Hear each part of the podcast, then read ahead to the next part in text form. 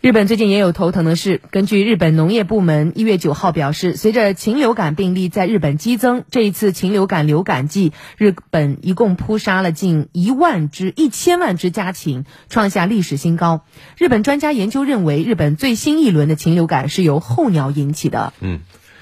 今年伊始呢，韩国啊，食品还有生活用品也开始新一轮涨价。现在呢，也临近韩国春节，让不少消费者在购买年货的时候有点力不从心。那现在韩国政府、商家采取了哪些应对措施？来听央视记者从韩国首尔发回的报道。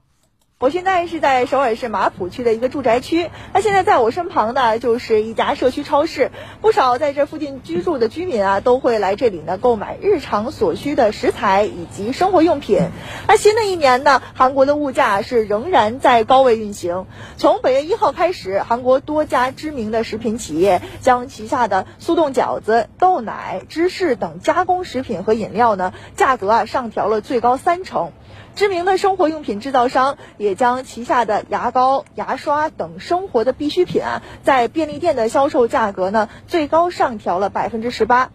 刚刚就有民众表示，最近用十万韩元，也就是约合人民币五百四十元，连购物车的一个底儿啊都铺不满。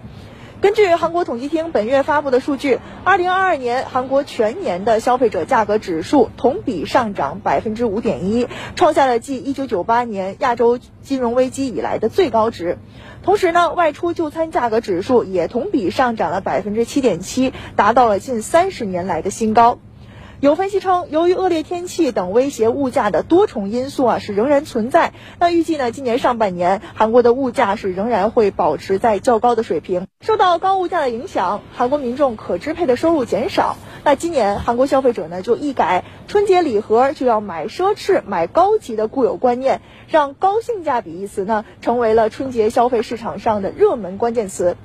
根据韩国知名的大型连锁超市数据，近期约合人民币一百六十元的实惠型水果礼品套装啊，销量呢是同比增加了至少百分之五十。